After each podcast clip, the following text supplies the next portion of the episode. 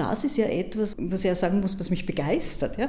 Also das, was wir vor einigen Jahrzehnten, seit den 90er Jahren wirklich in der Theorie bearbeitet haben, das ist mittlerweile sozusagen im gesellschaftlichen Mainstream angekommen, äh, in diesen Diversifizierungsdebatten, aber selbstverständlich auch in der Gesetzgebung. Also wenn man mittlerweile in den Gesetzgebungen äh, ein drittes Geschlecht äh, etabliert hat, dann ist es auch Folge eines gesellschaftlichen Diskurses, aber das hat auch in gewisser Weise mit diesen Theoretisierungen zu tun, ja? weil man ja den Kulturwissenschaften immer vorwirft oder den Geisteswissenschaften, sie seien so weit weg von dem, was Gesellschaft ähm, umtreibt, aber das stimmt nicht. Gender und mehr, leicht gesagt.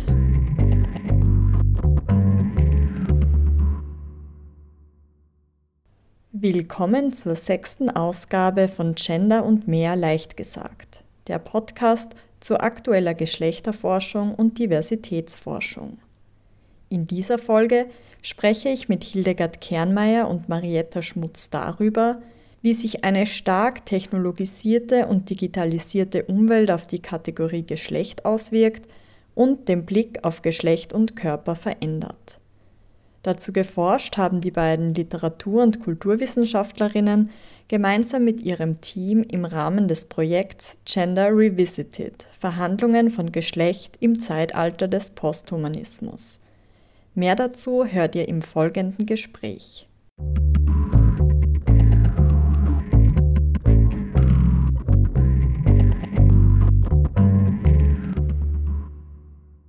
Zu Beginn stellen sich die beiden Wissenschaftlerinnen selbst vor. Ja, mein Name ist Hildegard Kernmeier. Ich ähm, bin assoziierte Professorin am Institut für Germanistik der Universität Graz und äh, bin Literatur- und Kulturwissenschaftlerin. Das heißt, ich arbeite ähm, zur Literatur der Moderne, also eigentlich in einem sehr großen moderne Begriff, sagen wir vom beginnenden 19. Jahrhundert bis zur Gegenwart. Aber ich untersuche diese literarischen Texte auch immer unter kulturwissenschaftlichen Fragestellungen und eine der Fragen, die mich sehr beschäftigt, ist die Frage nach dem Geschlecht. Mein Name ist Marietta Schmutz. Ähm, ich bin auch am Institut für Germanistik tätig, bin zurzeit ähm, Dissertantin, also schreibe meine äh, Doktorarbeit äh, bei der Frau Professor Kernmeier. Ähm, ja, mein Forschungsbereich ist auch die Literaturwissenschaft und bin auch über Frau Kernmeier zur Literaturwissenschaft gekommen. Ähm, auch äh, zu meine weiteren Forschungsinteressen sind ist zum Beispiel Literatur und Ökonomie, ähm, Geschlechterstudien. Also ich habe dann auch ähm, einen kleinen Ausflug in die interdisziplinären Geschlechterstudien gemacht ins Studium. Genau, und bin dann zu den Post-Human Studies gekommen, über die wir heute reden äh, werden. Und mein Schwerpunkt in der Dissertation ist Literatur und Arbeitswelten mit besonderem Schwerpunkt auf Digitalisierung, also Arbeitswelten der Zukunft sozusagen. Sie haben jetzt beide schon erwähnt, also Sie arbeiten beide am Institut für Germanistik, kommen eigentlich aus der Literaturwissenschaft, zumindest das ist eine Verbindungsebene und haben jetzt beide schon erwähnt, dass Genderforschung, Geschlechterthemen beide ein Schwerpunkt oder ein Schwerpunktinteresse sind. Woher kommt das Interesse daran?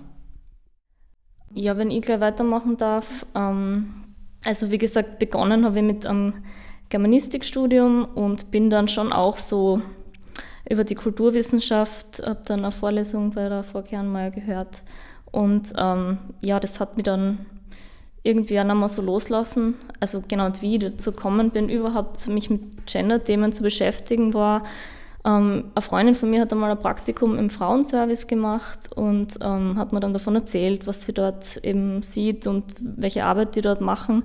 Dann bin ich sie mal besuchen gegangen und habe da ein bisschen die Bibliothek durchstöbert, bin dann auf das äh, Anschläge-Magazin gekommen ähm, und bin dann dort gleich den ganzen Tag gesessen und habe das gelesen und dann war das wie so ein Sog. Und das hat mich dann nicht mehr losgelassen.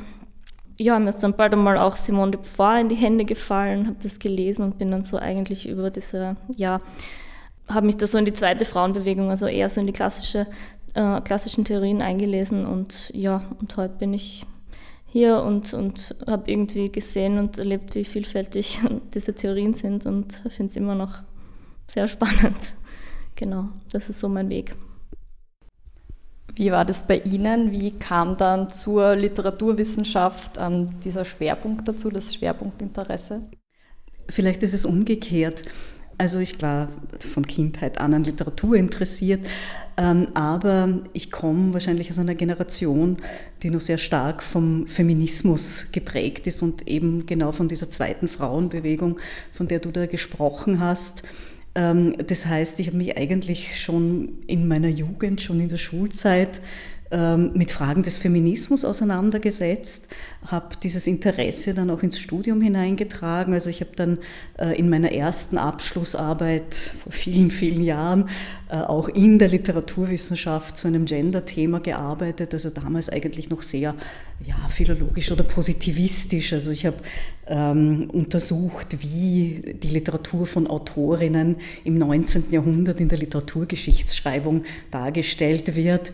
Ähm, also das war eigentlich noch so ein sehr, sehr fundamentaler ähm, Zugang, der sich auch stark irgendwie auf dieser These speiste, dass jetzt Frau sein mit Diskriminierungserfahrungen zu tun hat, was ich dann auf die Literatur übertragen habe. Ich habe mich dann sehr intensiv auch mit ähm, der Literatur von österreichischen Autorinnen auseinandergesetzt, also der Gegenwartsliteratur. Ähm, habe da unter anderem zwei Bände herausgegeben dazu, wo Autorinnen über ihre Art des Schreibens berichten und Literaturwissenschaftlerinnen darauf reagieren. Ähm, das heißt, das war eine Beschäftigung, die sich irgendwie ganz stark auf Autorinnen ähm, bezog und gleichzeitig habe ich mich aber eigentlich in allem, was ich getan habe, immer sehr stark auch mit Theorie auseinandergesetzt. Und ähm, das war zuerst mal Literaturtheorie, aber das war eben auch diese feministische Theorie, von der Margareta Schmutz schon gesprochen hat. Also ich für mich, als ich zu studieren begann in den 80er Jahren, weil ähm, entstand hier in Graz gerade so etwas wie eine sogenannte Frauenforschung unter Anführungszeichen. Und ich habe damals als Studierende, als Studentin diese Vorlesungen, Ringvorlesungen mit Begeisterung besucht. Ja, habe dann begonnen, eben Beauvoir zu lesen, eben auch Beauvoir, Sixou und so weiter und bin dann eigentlich ähm, sagen wir, ich bin auch die Generation nach dieser ersten Frauenring-Vorlesung, bin dann sehr stark in diese Theorien der Dekonstruktion eingestiegen und bezeichne mich auch jetzt noch als Butlerianerin in gewisser Weise. Ähm, das heißt, es ist eigentlich ein Interesse, das ist zuerst sehr, sehr politisch motiviert war, das noch immer politisch motiviert ist, aber das doch ganz stark aus einer Beschäftigung äh, mit Theorien sich speist inzwischen. Das ist eine gute Überleitung zu meiner nächsten Frage, eben Geschlechterforschung, die Sie beide ja irgendwie gefesselt hat, so klingt das jetzt. Was bedeutet es für Sie, auch diesen Zugang zu wählen? Was interessiert Sie da besonders daran? Und was ist vielleicht auch besonders wichtig daran? Sie haben jetzt gerade gesagt, es gibt einen politischen Anspruch. Vielleicht, Frau Schmutz, wollen Sie da nochmal drauf eingehen? Ja, es gibt dann, das ist so breit gefächertes Thema und dann gibt es natürlich Themen, die interessieren dann besonders. Also wie gesagt, mir hat irgendwie dann das Thema ähm, Arbeitswelt nicht mehr äh, losgelassen, weil es auch so ähm, das Erwerbsleben ist einfach so, so ein wichtiger Teil von, von menschlichem Leben und ist in unserer Gesellschaft, in der wir leben, eigentlich eine, also eine kapitalistische Gesellschaft, ähm, so wichtig und wir sehen auch gerade, wie sehr sich das verändert in, in der nach oder immer noch in der Pandemiezeit. Das heißt, das ist so mein, mein Thema, also gerade dieses ähm, traditionelle Geschlechtersystem, was sich dann noch auf Arbeitswelten auswirkt. Ähm, ja, was mir interessiert ähm, oder was ich sehr wichtig finde, ähm, auch heutzutage ist so Geschlechts- und Repräsentation, also vor allem so in den Medien, also so, ja, da gibt es immer wieder so Debatten, dass gewisse Gruppen, also Frauen, aber auch andere Gruppen mehr sichtbar gemacht werden sollten. Ähm, Kampagnen und dann ist dann oft so die Frage, wie sehr ist das ähm, auch Marketing? Also Medien ist, sind immer so mit Marketing verbunden und ähm, ja, inwiefern hat es dann politischen Anspruch? Es ist wahrscheinlich immer beides, aber da geht es halt immer so um Aushandlungsprozesse, ähm, ja, zwei Seiten einer Medaille sozusagen. Ähm, ja, wichtig und, und spannend finde ich auch immer das Thema Sprache. Also auch ähm, ja, die Gender-Debatte ist wahrscheinlich immer noch im Gange. Also ich lese immer wieder Artikel oder immer noch Artikel, ähm, wo sich meistens ein älterer weißer Herr, wenn ich das jetzt so sagen darf, ähm, ja, mokiert über immer noch, ähm, wie, was man da der Sprache antut sozusagen. Ähm, ja, und es geht weiter und es kommen Forderungen. Ich finde das einfach spannend und ich würde mir wünschen, dass da auch, dass Leute einfach Sprache auch, auch wie es in der, äh, in der Sprachwissenschaft gemacht wird, irgendwie neutraler sehen oder irgendwie das als, auch als natürlichen Veränderungsprozess sehen. Also wir werden dann eh noch auch im Posthumanismus oder in diesen kritischen Theorien geht es auch immer so um, um Veränderungen, die nichts äh, unbedingt nichts Schlimmes sein müssen, auch wie Sprache sich natürlich verändert und immer hat, wenn man in die Geschichte schaut. Ähm, ja, genau, also das finde ich sehr spannend an der Geschlechterforschung und in, in Kombination auch mit, mit der Literaturwissenschaft, also Sprache, Repräsentation. Genau. Wollen Sie da auch nochmal was dazu sagen vielleicht auch im Hinblick darauf, woran Sie gerade arbeiten? Weil Frau Schmutz hat jetzt schon einen kleinen Einblick gegeben, also was so aktuell vielleicht, womit Sie sich beschäftigen, weil ich glaube, damit findet man dann auch eine gute Überleitung zum Projekt im Rahmen des Elisabeth List Fellowships. Also ein Aspekt, ähm, mit dem wir beide uns beschäftigen, das hat Marietta Schmutz schon genannt, das ist dieser Aspekt von Literatur, Geschlecht, Ökonomie. Also wir haben da jetzt auch gerade einen kleinen Band dazu fertig gemacht. Ähm, und da geht es eben um diese Frage, wie wird auch Geschlecht jetzt in einer kapitalistischen, durchökonomisierten Gesellschaft, könnte man sagen, ähm, wie wird das gefasst? Wie wirken sich, wie wirken sich diese Ökonomisierungsprozesse auch auf Fragen des Geschlechts aus?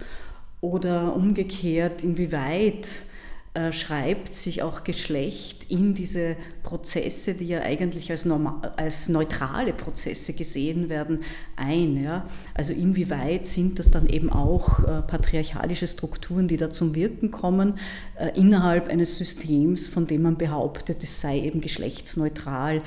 Ähm, also das ist so die übergeordnete Frage. Dann gibt es da eine ganze Menge von Aspekten äh, dazu, die wir beleuchten. Und äh, das zweite Projekt, das wir ja auch in gewisser Weise gemeinsam ähm, bearbeiten oder bearbeitet haben, auch ähm, in diesem Fellowship-Programm der Universität Graz, dem Elisabeth List Fellowship, das ist die Frage nach den sogenannten Post-Human Gender Studies. Und da ähm, ging es darum, dass wir beide und auch ähm, unsere ähm, Senior Fellow Anna Babka von der Universität Wien äh, und auch die anderen beiden Junior Fellows, äh, Jasmin Dubeck und Julia Lingel von der Universität Wien, dass wir uns gefragt haben, ausgehend eigentlich von einem Interesse an der Theorie, was kommt nach der Dekonstruktion. Ja? Also, weil wenn man sich jetzt die Theorien der Dekonstruktion ansieht, und ich habe vorhin schon äh, Judith Butler erwähnt, äh, da haben wir es ja mit der eigentlich mit Überlegungen zu tun oder mit Anstrengungen oder Überzeugungen zu tun, dass Geschlecht eine Konstruktion ist. Ja, und zwar eben eine spracherzeugte Konstruktion. Das heißt insofern auch wieder dieser Rekurs auf das Thema der Sprache und dass eben nicht nur dieses sogenannte soziale Geschlecht, von dem man ja seit Simone de Beauvoir spricht, dass nicht nur dieses soziale Geschlecht sprachlich hervorgebracht wird, sondern auch das sogenannte biologische Geschlecht. Das heißt, diese Trennung zwischen sozialem Geschlecht und biologischem Geschlecht, ist da obsolet. Und der Körper, und das ist ähm, ein Vorwurf, der durchaus an Butler und ich finde auch zu Recht herangetragen wird, ist, dass der Körper, der verschwindet aus der Diskussion. Und ähm, wir haben uns dann eben im Zuge unserer Auseinandersetzungen mit dem äh, Neomaterialismus oder eben dann auch mit dem Posthumanismus überlegt, ja, was passiert jetzt eigentlich mit diesem Körper, der ja äh, doch da ist, ja, in dem wir leben, äh, von dem wir uns nicht trennen können, ähm, der uns ja, Schmerzen verursacht oder Freude oder Glück, was auch immer, was passiert mit dem? Durchaus auch in, einer, in der Theoriebildung und sind dann eben auf diese Fragen des Posthumanismus gekommen, ähm, der den Körper wieder in die Diskussion mit hineinnimmt, aber auch neue, wie soll ich sagen, neue Körperbilder in gewisser Weise entdeckt ja, oder neue Körperkonzepte entdeckt. Also so etwas wie einen posthumanen Körper postuliert. Ja. Vielleicht darf ich Sie da eh gleich kurz unterbrechen und äh, für alle, die vielleicht mit dem Begriff Posthumanismus nicht so viel anfangen können, so eine kurze Erklärung, worum handelt es sich da? Der Posthumanismus ist eine ähm, relativ neue Theorie, der in gewisser Weise mit äh, diesen Diskussionen um das ähm, Anthropozän zusammenhängt. Also man nimmt ja jetzt in den Kulturwissenschaften, ähm, aber nicht nur in den Kulturwissenschaften, also auch in den Naturwissenschaften wird es zum Teil diskutiert, ähm, nimmt man ja an, dass wir inzwischen ähm, in das Zeitalter des Menschen eingetreten sind, in dem die Handlungen des Menschen sich auch in den Planeten in gewisser Weise einschreiben. Ja? Und wenn wir uns ähm, Diskussionen oder eigentlich die Phänomene des Klimawandels zum Beispiel vor Augen führen, äh, des menschengemachten Klimawandels, dann werden wir sehen, das ist wahr. Ja? Und der Posthumanismus stellt sich jetzt ausgehend davon auch die Frage, äh, wie die Position des Menschen in dieser Zeit ähm, sein kann. Und äh, sagt, wir müssen weggehen von Überlegungen, äh, die wir seit der Antike kennen, in denen der Mensch als das Maß aller Dinge zählt. Also in dem alles vom Menschen abhängig definiert wird, indem sich der Mensch die Erde untertan macht, ja, wie es ja zum Beispiel auch in der Bibel heißt, und eine neue Positionierung des Menschen finden. Und das ist diese posthumane ähm, Positionierung, die nicht heißt, dass wir am Ende des Menschen angelangt sind, sondern dass der Mensch sein Verhältnis zur Natur, zu den Dingen, zu den Maschinen, äh, zu allem, was ihn umgibt, neu definieren muss. Und ähm, dieses posthumane Subjekt oder auch der posthumane Körper, von dem der Posthumanismus spricht, das ist ein Subjekt, das mit allen anderen Menschen, Dingen, Tieren, Pflanzen, ja, mit seiner Umwelt vernetzt ist. Es ist ein vernetztes Subjekt. Ähm, diese Netzwerke, die sind nicht mehr hierarchisch. Ja? Also der Mensch steht nicht über allem und definiert jetzt, was das andere ist, was die Natur ist, sondern der Mensch ist Teil dieses enthierarchisierten Netzwerks, das er beeinflusst, von dem er aber auch beeinflusst wird. Und ähm, also das ist der kritische Posthumanismus. Wir haben da noch andere Strömungen im Posthumanismus, auch einen Transhumanismus, ähm, ein, ein, technologischer Posthumanismus, der an der Überwindung des Menschen arbeitet. Der sagt ja, diesen mangelhaften Körper, den können wir überwinden, ähm, den können wir ersetzen. Also letztlich geht es allen besser, wenn nur noch ähm, künstliche Intelligenzen sozusagen auf diesem Planeten wirken oder ein Transhumanismus, der sagt, der Mensch muss verbessert werden, er muss durch den Einsatz von Maschinen, von Digitalem und so weiter verbessert werden. Dieser mangelhafte Körper, äh, der krank wird, der sterblich ist und so weiter, äh, der muss ähm, optimiert werden dadurch, dass er mit Maschinen verbunden wird. Aber wir das ist jetzt der letzte Satz, wir äh, beschäftigen uns vor allem mit Theorien des kritischen Posthumanismus.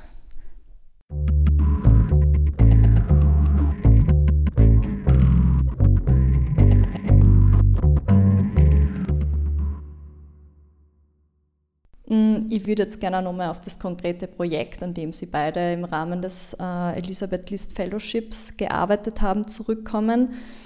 Mm, da schauen Sie sich ja eben an, wie Geschlecht jetzt in diesem posthumanistischen Zeitalter, wie Sie es nennen, wie sich das auf Geschlecht auswirkt. Also Sie nennen es Gender Revisited.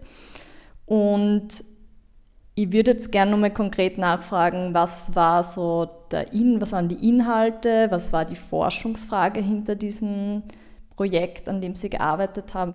Die große Frage ist einfach, wie Geschlecht äh, unter diesen, nennen wir es jetzt posthumanistischen Bedingungen, ähm, wenn man jetzt ähm, auf technologische Veränderungen, Umweltveränderungen schaut, wie das einfach, sagen wir auch so mal in Zukunft ähm, verhandelt wird. ähm, in der Realität, aber auch, also wir haben uns besonders auch die Literatur angeschaut. Science Fiction ist da sehr interessant. Also wie, ähm, wie verändern sich so Konstruktionen oder so Alltagsverständnisse, ähm, wissenschaftliche Verständnisse, Theorien ähm, über Geschlecht unter diesen angenommenen Bedingungen eigentlich. Und da gibt es eben ganz unterschiedliche Zugangsweisen, wie man sich dem nähern kann. Wir haben dann zum Beispiel ganz eher am Anfang vom Projekt so Lesekreise veranstaltet ähm, mit, äh, ja, mit den Wiener Kolleginnen. Dann über, über Zoom war das, ähm, damals Corona-Zeit. Da haben wir uns so mit den philosophischen ähm, Vorbedingungen oder eigentlich Grundlagen des äh, Posthumanismus auseinandergesetzt, also so Deleuze, Guattari, Merleau-Ponty zum Beispiel, ähm, wo einfach dieser Körper mal philosophisch so gefasst wird, dieser zum Beispiel organlose Körper. Ähm, ja, ich möchte jetzt nicht näher darauf eingehen, weil das ist alles sehr theoretisch und das haben wir auch selbst gemerkt, dass das alles, dass diese Theorien, diese, die philosophischen Hintergründe sehr abstrakt sind und wenig greifbar und wir haben da auch sehr viel diskutiert, so, ja, wo ist denn jetzt eigentlich dieser Körper und wo sind jetzt eigentlich diese also diese Kategorien, die wir alle so kennen, die auch teilweise praktisch sind für uns, die verschwimmen da alle so drinnen. Also das ist so nicht mehr greifbar, das soll es auch wahrscheinlich sein. Also das ist eben so äh, eine Theorie der Aushandlung der Ständigen. Ja, und wir haben da eigentlich ständig äh, diskutiert und sind ja weiß nicht, ob wir auf einen Punkt gekommen sind, aber ähm, wir haben uns dann auch schon sehr gefreut auf die Tagung. Ähm, wir haben da sehr interessante Einsendungen bekommen, ähm, wo das Ganze dann ein bisschen fassbarer wurde, auch wie, wie Forscherinnen, also wir hatten, glaube ich, nur Forscherinnen, ähm, genau in der Tagung dann, ähm, was die mit diesen Theorien dann konkret machen oder wie die dieses Subjekt dann auch fassen oder erkennen. Ähm, und da hatten wir zum Beispiel einen äh, Beitrag über Ethik. Also Ethik war immer eine große Frage. Also dieser kritische Posthumanismus beschäftigt sich ja auch mit Fragen des nicht nur menschlichen, aber des Zusammenlebens einfach. Da hatten wir einen, Beitrag zum Beispiel ähm, auch aus Wien, wie so eine inklusive Ethik funktionieren könnte, wo man eben Menschen, Umwelt, Tiere ähm, versucht eben mit einzubeziehen und äh, ja, also alles auch noch sehr auf einer abstrakten Ebene, haben wir auch erkannt in der Diskussion. Dann ging es zum Beispiel auch in einem Beitrag ähm, um Ability, also Konzepte von Ability und Disability. Was, glaube ich, jetzt du noch nicht gesagt hast, Silda, ist äh, die Figur des Cyborgs. Die ist zum Beispiel im, im, Posthumanismus, im kritischen Posthumanismus von Donna Haraway, einer Vorreiterin, ähm, wird gern herangezogen, ähm, um zu beschreiben eben auch diese Verschaltungen äh, des posthumanistischen Subjektes, also die, diese Verschmelzung, wenn man so will, äh, des Menschen oder organischen Material auch mit technologischem Material, also so diese, oder auch diese überhaupt Aufhebung dieser Dichotomie ähm, organisch, anorganisch, technologisch. Ähm, und da, in diesem Kontext sind auch die, zum Beispiel die Disability Studies sehr interessant, wenn man sich jetzt ja, Behinderung oder Ability anschaut. Und da gab es einen sehr interessanten Beitrag darüber. Ähm, es gab einen Beitrag über Sexbots, also auch sehr, ja, vielleicht noch eher so ein Randthema und als die Erforschung ein Randthema. Aber was ist zum Beispiel, also man hört vor allem aus asiatischen Ländern, dass äh, sowas wie Sexbots ähm, immer beliebter auch werden ähm, heutzutage. Ähm, und was bedeutet das? Also die Einführung dieser posthumanen Körper oder dieser Sexbots, die dann auch mit Menschen interagieren und, und wo sind da die Grenzen und ist das, wie ist das zu bewerten? Also das war sehr interessant.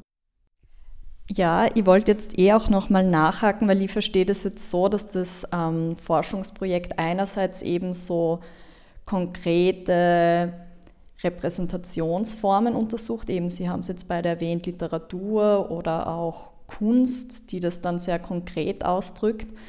Ich wollte aber nochmal zurückkommen auch auf diese gendertheoretische Ebene, die Sie ja auch untersucht haben. Sie haben vorhin schon angedeutet, es klingt irgendwie auch nach der Frage, Geschlecht zu überwinden. Sie haben vorhin erwähnt, auch das soziale Geschlecht, das so zentral war jahrzehntelang, wird jetzt als sprachliche Konstruktion diskutiert. Vielleicht können Sie nochmal auf das eingehen, was da im Projekt rausgefunden wurde. Das ist ja auch ein bisschen so, fast so den Zeitraffer der Geschlechterforschung ähm, durchgeklopft, auch so in Bezug auf Wenn wir jetzt an so Alltag und Gesellschaft denken, wo auch gerade versucht wird, sozusagen aus diesem Binären rauszukommen langsam, dass auch andere Ausprägungen von Geschlecht irgendwie so in den Mainstream oder breiter in eine Öffentlichkeit einfließen, sehen Sie da auch irgendwelche Zusammenhänge zu Ihrem Projekt, Anknüpfungspunkte? Ich habe am Anfang schon gesagt, also was uns äh, motiviert hat, war zu fragen, was passiert in der Geschlechterforschung, in den Gender Studies nach der Dekonstruktion. Was passiert nach Judith Butler? Um es mit einem Namen zu verbinden, gibt natürlich auch viele andere Namen, äh, die mit, damit verbunden sind. Ähm, und was wir seit der Dekonstruktion haben, ist die Verabschiedung der binären Oppositionen. Also ähm, die Kritik des, äh, der Dekonstruktion, ähm, aber selbstverständlich in gewisser Weise auch schon die Kritik von Beauvoir, ist die Kritik an einem Denken, das in binären Oppositionen operiert. Ja, also die Kultur setzt sich die Natur entgegen, das Subjekt, das Objekt, ähm, das eine, das andere, das eigene, das Fremde, der Mann, die Frau. Ja?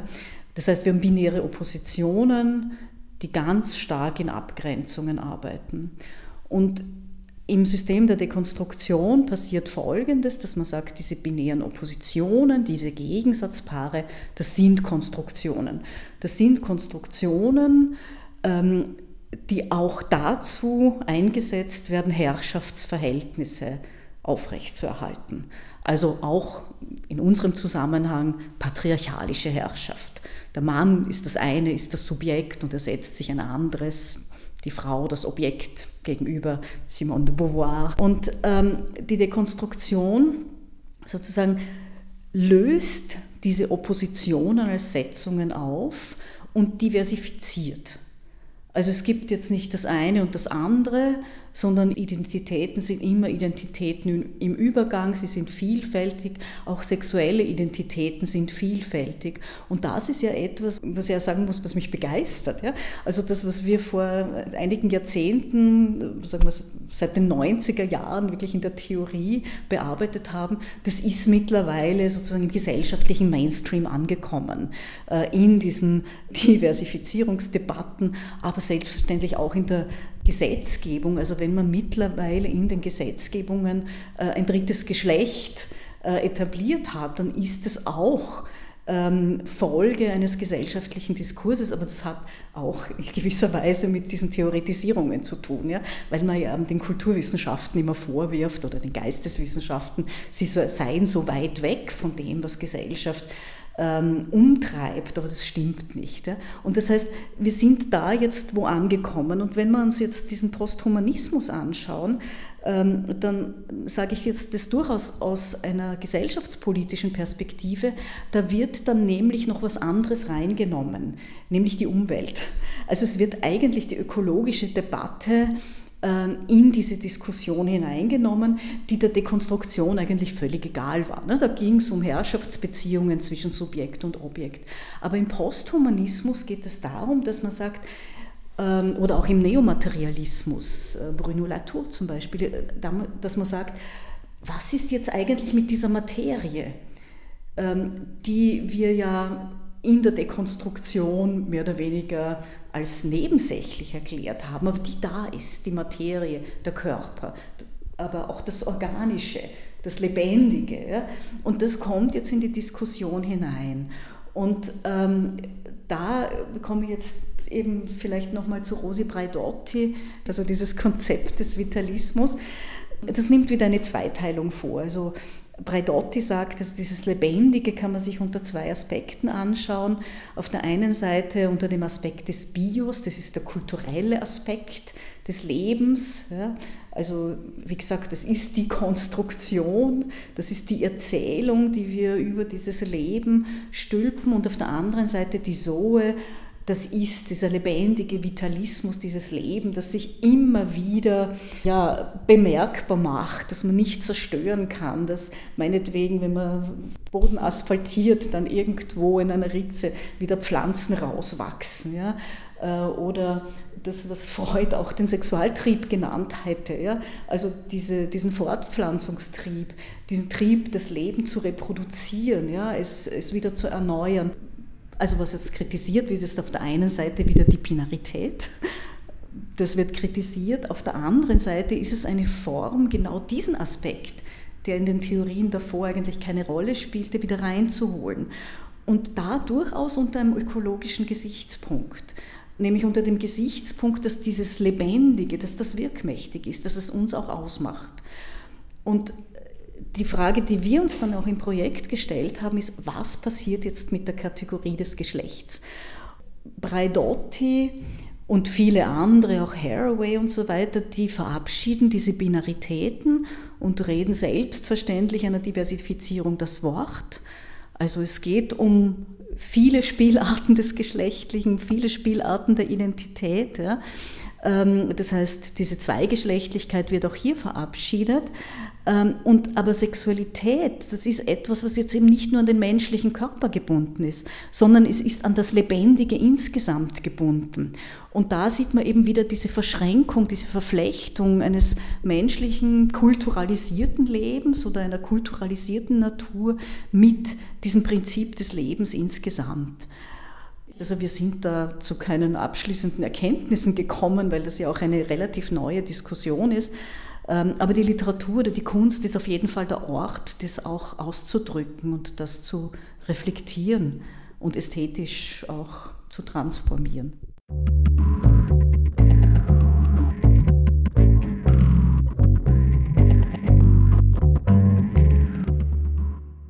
Sie haben ja vorher beide schon kurz über eine Konferenz, eine Tagung gesprochen, die auch im Rahmen oder als Abschluss des Projekts ähm, geplant war. Da haben Sie schon Beispiele erwähnt.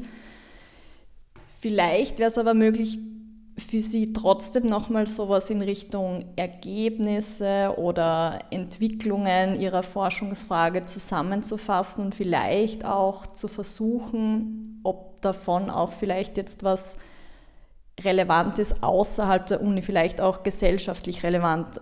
Also was in diesen kritischen posthumanistischen Theorien ähm, wichtig ähm, ist oder zentral ist und was ich auch für sehr wichtig halte, ist diese Kritik auch am Transhumanismus. Äh, Frau Kernwehr hat es schon erklärt. Also da geht es um, die, um diese Tendenz, um diese gesellschaftliche auch, hat auch was mit kapitalistischen neoliberalen Anforderungen an das Subjekt zu tun. Also diese Verbesserung auch in unserer heutigen Leistungsgesellschaft.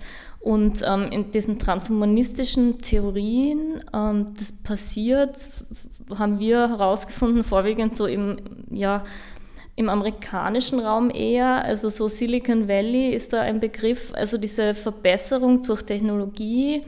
Es geht aber auch um ja, moralische Verbesserung, also es geht nicht nur um, um so ästhetische Dinge, sondern auch es geht eine, um die Verbesserung ähm, des Menschen auf verschiedenen Ebenen. Ähm, wir hatten da zum Beispiel jetzt bei unserer jetzigen Tagung, ähm, unserer äh, KWG-Tagung, ähm, eine Transhumanistin auf unserer Podiumsdiskussion, die auch ähm, darüber gesprochen hat, ähm, was diese Verbesserung bedeutet und äh, hat da so ihre Theorie oder ihren Glauben an, an diese Machbarkeit äh, geäußert. Und es ist um es jetzt ähm, banal zu sagen, nicht nur schlecht, aber es geht dem kritischen Posthumanismus auch darum, diese Tendenz zu kritisieren, weil es eben auch wieder verzweigt ist mit eben Ausbeutungsverhältnissen, also diese Verbesserung, da muss man sich die Frage stellen, an welche Personen richtet sich diese Verbesserung und, und für wen ist es dann vor allem, ähm, welche Konzerne, welche Menschen profitieren davon. Also diese Kritik kommt ganz deutlich auch ähm, heraus im kritischen Posthumanismus, wird auch in der Literatur dann so verhandelt. Also ich beschäftige mich jetzt zum Beispiel auch mit so ja, ich nenne es jetzt mal Silicon Valley-Romanen, die eben so Arbeitswelten verhandeln, ja, wo es eben um so Zukunftsvisionen geht, äh, die ich eben gerade beschrieben habe. Genau, also einfach die, Verbesserungstendenzen, aber für andere dann wieder für die Umwelt äh, gewaltsame Verhältnisse bedeuten. Ja, Sie haben gefragt, gesellschaftliche äh, Relevanz auch von dem Ganzen sehe ich auch eben in der Kritik unserer Konsumkultur, in der Wegwerfmentalität. Ja, vielleicht auch die Entwicklung der Ethik. Ich habe eh schon darüber gesprochen, dass wir auch einen Beitrag hatten und dass es auch Ansätze gibt in der Philosophie, in der Ethik, die eben auch nach der Dekonstruktion sozusagen ein bisschen weiterzudenken.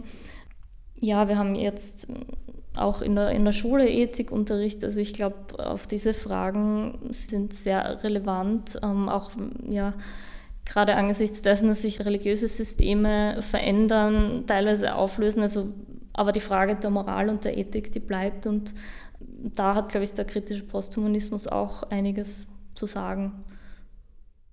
Also ich glaube, wir tun uns schwer, jetzt endgültige Ergebnisse zu benennen, weil das eigentlich ein, ein Denkprozess ist, ähm, der nicht abgeschlossen ist und der ja eben auch nicht in den Gender Studies allein ähm, eine Rolle spielt, sondern jetzt insgesamt in den Geistes-, Kultur- und Sozialwissenschaften und ähm, der eben ganz stark ähm, auch auf, und hier die, die gesellschaftspolitische Relevanz, der ganz stark sich auf äh, gesellschaftspolitische Entwicklungen bezieht, ähm, auf technologische Entwicklungen, auf Fragen der Digitalisierung, also die Frage, was passiert mit uns als Menschen, ähm, wenn wir in einer zunehmend technologisierten, digitalisierten Umwelt arbeiten, inwieweit beeinflussen oder bestimmen sogar Algorithmen unser Leben.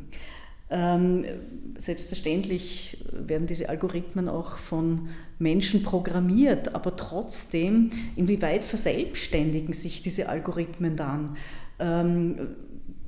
Und ja, wie gesagt, inwieweit beeinflussen sie unser, unser Handeln, unser Tun, unser Denken, unsere politischen Entscheidungen? Und ich glaube, das ist eine Diskussion, in der wir mittendrin sind. Und da gibt es eben, wie Marietta Schmutz das vorhin schon äh, auch ähm, gesagt hat, diese zwei, ich würde sagen, ähm, einander entgegenliegenden Strömungen. Eben auf der einen Seite dieses äh, zukunftsoptimistische Projekt des Transhumanismus, der sagt, ja, wenn wir eben äh, uns technologisch weiter verbessern, ja, dann werden wir die Probleme der Menschheit lösen. Ähm, wenn wir, ich weiß nicht, das CO2 ähm, aus der Atmosphäre entfernen können, dann können wir den Klimawandel stoppen ich wäre auch froh, wenn das möglich wäre. Alle wären wir froh. Und gleichzeitig gibt es aber eben dann den kritischen Posthumanismus, der diese Zukunftseuphorie in gewisser Weise auch in Frage stellt und sagt, wir müssen eigentlich eher unsere Position als Menschen in dieser Welt bestimmen äh, und sagen, wie können wir unser Verhältnis zu unserer Umwelt, unserer Umwelt anders denken, um, wie können wir unser Verhalten ändern? Das ist ja jetzt etwas, was wir tagtäglich diskutieren, um zum Beispiel dem Klimawandel Einhalt zu gebieten. Ja? Das heißt, das ist vielleicht ein Denken, das ein bisschen äh, diese Technologiegläubigkeit auch in Frage stellt, aber sich auch nicht abwendet, sondern aber danach fragt, was ist mit uns innerhalb dieses Netzwerks, in dem auch die Technologien eine Rolle spielen und welche Rolle gestehen wir ihnen zu in diesem Netzwerk. Und insofern denke ich, sind diese Fragen einfach äh, gesellschaftspolitisch relevant. Und was jetzt die Frage nach dem Geschlecht betrifft, ähm, weil wir haben dieses Projekt ja unter anderem mit den Gender Studies äh, betrieben, da ist dann schon die Frage, inwieweit werden, und das hat Marietta Schmutz ja auch schon äh, gesagt, ich wiederhole da jetzt nur was, inwieweit werden nicht ganz bestimmte äh, Formen von Diskriminierung auch durch diesen äh, Transhumanismus wieder verstärkt. Wie gesagt, wer kann es sich leisten, sich technologisch, pharmazeutisch und so weiter zu verbessern? Wer hat die Mittel dazu? Und produzieren wir nicht wieder andere andere ja, im globalen Süden äh, die dann letztlich zu diesen Technologien keinen Zugang haben oder die stärker vom Klimawandel betroffen sind als wir in den privilegierten nördlichen Staaten, wenn man uns jetzt Pakistan anschaut, das zum Klimawandel relativ wenig beigetragen hat ja, und das jetzt in den Fluten versinkt. Und das sind eben diese ökologischen Fragen, die stärker aus einer ähm, aus einer posthumanistischen Perspektive kommen. Und wenn ich jetzt von Andersheit spreche, ähm, gibt es dann nicht auch eine Differenzierung jetzt zwischen eben den Reichen, nennen es jetzt Frauen mit Sternchen, äh, im globalen Norden und den Armen, äh, wieder Frauen mit Sternchen im globalen Süden. Und das sind eben diese Fragen des kritischen Posthumanismus. Sie arbeiten ja auch weiter. Also Sie haben vorhin auch schon mal kurz ähm, eine weitere Tagung erwähnt, die dieses Jahr stattgefunden hat, im Mai, glaube ich, wo es auch eben nochmal so um Transhumanismus ging. Sie haben vorher die, auch die Kritik und eine Teilnehmerin erwähnt. Wie geht es denn jetzt weiter nach dem Projekt? Also planen Sie was Neues? Gibt es schon irgendwelche neuen Ideen oder Projekte, die Sie schon, über die Sie schon sprechen möchten? Da ist mehrerlei. Also zum einen gab es eben diese große äh, Jahrestagung der Kulturwissenschaftlichen Gesellschaft im Mai äh, zum Thema Posthumanismus, Transhumanismus, jenseits des Menschen mit Fragezeichen am Ende. Ja, also befinden wir uns wirklich jenseits des Menschen oder ist der Mensch äh, noch ein Akteur ja, äh, in diesem System? Darüber hinaus ähm, arbeiten wir noch immer an der Publikation des äh, Gender-Projekts. Ähm, es entsteht da eine Special Collection innerhalb einer äh, Zeitschrift, die heißt Genealogy and Critique. Und äh, da erscheinen ähm, laufend Beiträge aus diesem Projekt und auch aus der Tagung. Also wir hoffen, dass wir jetzt bis zum Jahresende mal einen großen Teil dieser ähm, Aufsätze publiziert haben. Das ist dann auch Open Access, äh, kann man abrufen, im Netz lesen. Was noch vielleicht auch im Zusammenhang mit der Universität Graz wichtig ist, also es entsteht äh, jetzt nicht nur unsere Initiative hin, sondern es gibt ja eben auch andere Personen an der Universität Graz, die sich mit diesen Themen auseinandersetzen. Ähm, äh, es hat sich eine Arbeitsgruppe gebildet äh, zum Thema Grenzen des Humanen, Posthumanismus. Ich weiß jetzt dann Titel nicht ganz auswendig, ähm, wo versucht wird, genau diese Fragestellungen, von denen wir gesprochen haben, auch auf der Ebene der Fakultät zu etablieren und hier auch ein großes Forschungsprojekt hoffentlich an Land zu ziehen. Also das Denken geht weiter. Für mich persönlich geht es in meiner Dissertation auch weiter mit dem Projekt New Materialism, weil ich ähm, das unter anderem so als Methode verwenden möchte. Mit, beschäftige mich mit Dystopien der deutschen Literatur. Genau, wir werden das Projekt jetzt, das KWG-Projekt abschließen. Ähm, da wird es auch noch einen Bericht geben, ähm, der in der KWG, in der Zeitschrift der KWG, der KWZ erscheinen wird. Wir werden das jetzt schön abschließen und ähm, dann wird sich weisen, was sich in Zukunft noch ergibt.